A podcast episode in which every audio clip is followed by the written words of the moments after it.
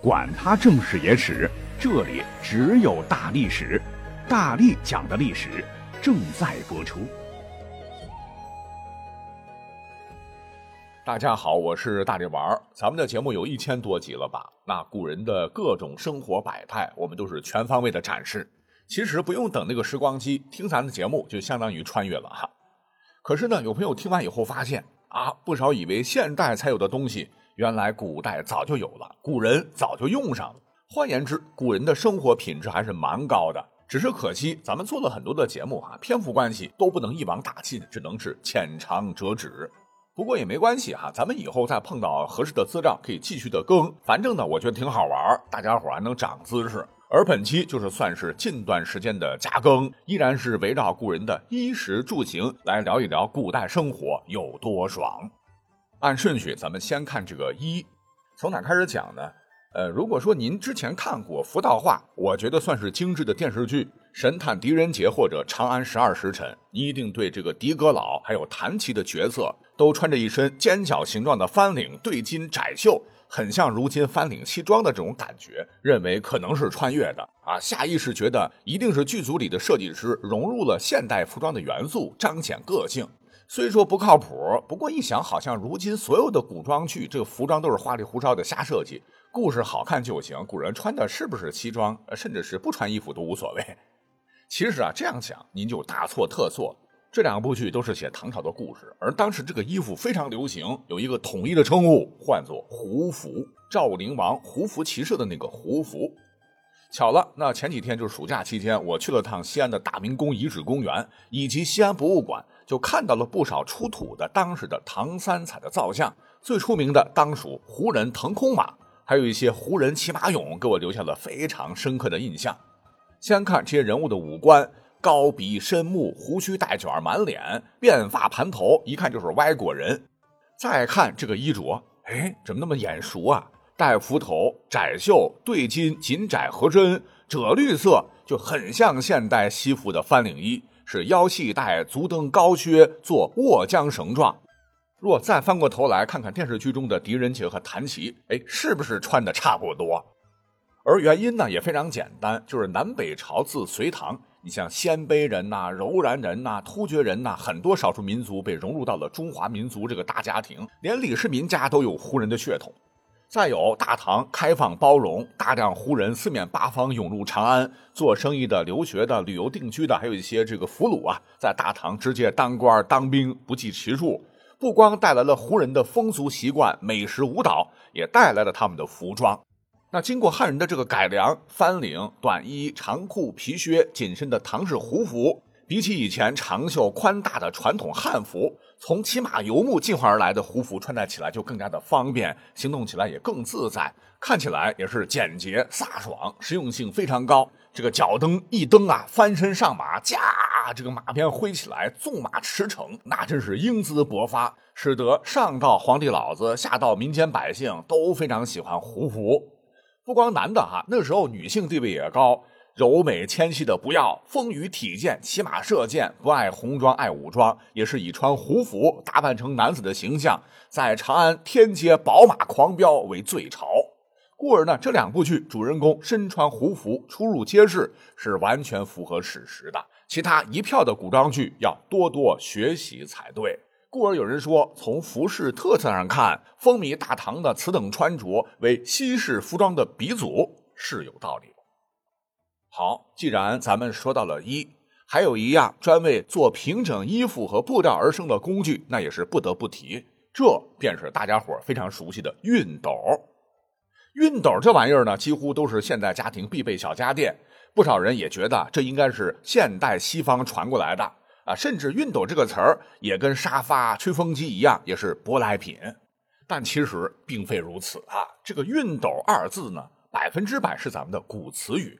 咱们的老祖先差不多距今至少两千多年前，早就用到了熨斗了。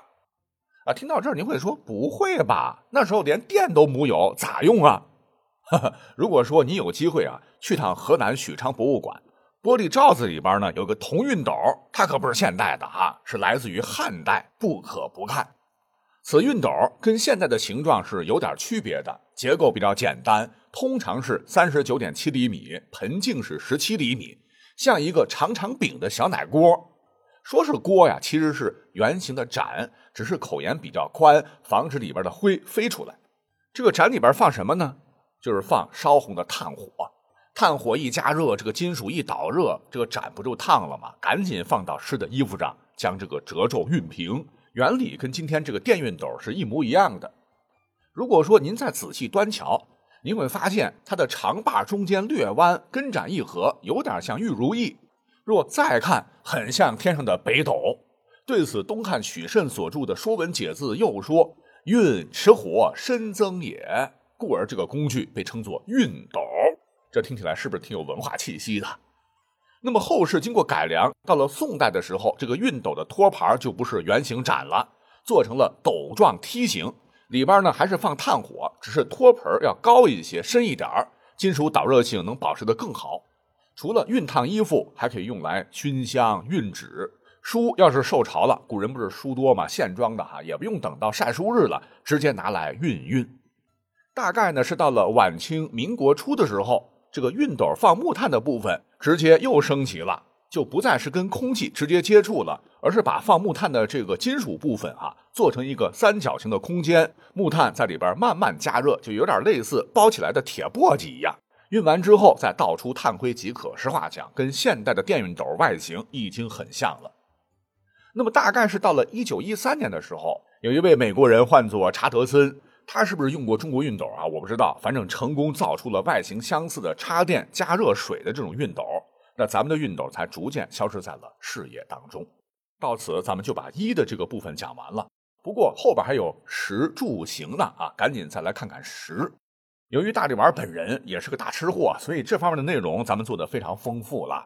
讲过什么江苏盱眙县大云山西汉墓曾发掘的一件分了五格的鼎，能放不同的肉，吃到五种不同的风味，被称为中国古代版的鸳鸯火锅。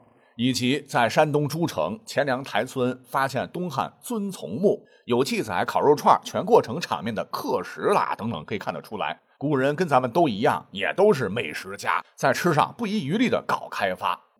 那需要补充的是啊，如今你看咱们去买饮料、买零食、买食材、买用的穿的，一般都要去超市。也就是说，超市也是咱们吃货经常光顾的地点哈。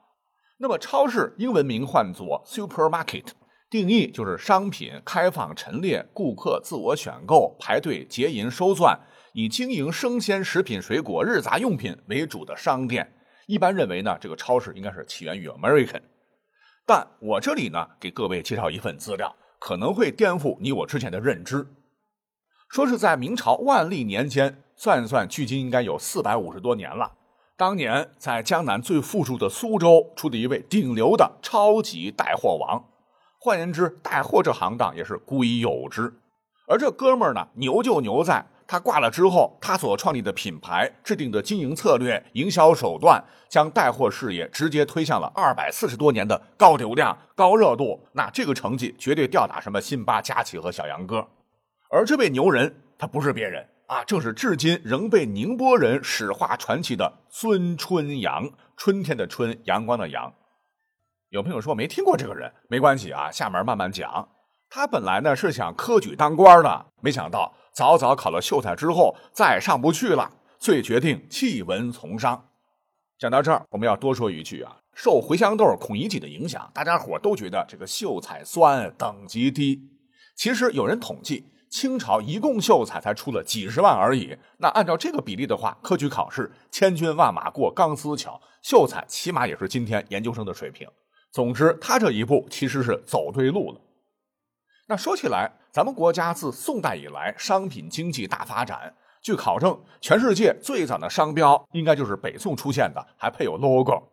你像是如今的国家博物馆，还存有当年济南刘家功夫针铺的印版，图案就是一只玉兔捣药的形象，栩栩如生。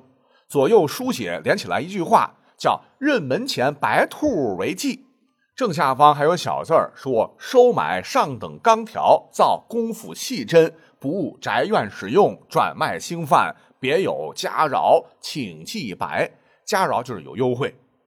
而到了南宋的时候，江南得到进一步的开发，商品琳琅满目，繁荣的很。尤其是江南的这个苏州，GDP 高的吓人，因为这里应该是全中国不，应该说是全世界丝绸的中心呐，经济繁荣，市场活跃。本着混口饭吃，孙春阳就把这个创业的目标定到了苏州，跑到那里呢，开了间售卖日用百货的铺子。起初呢，这个铺子也很小，可是呢，他的这个铺子跟别的铺子乱七八糟，啥都混着卖不一样。他脑子灵嘛，将卖场分成了南货房、北货房、海货房、腌蜡、蜜饯房、蜡烛房等加以陈列。更别出心裁的是，当时别的店铺都是有柜台隔着，货物呢在伙计后边，你是进不去的。你要买东西得给伙计说要啥，伙计给你拿，你付钱给伙计才能完成交易，就有点像咱们以前的这个国营百货。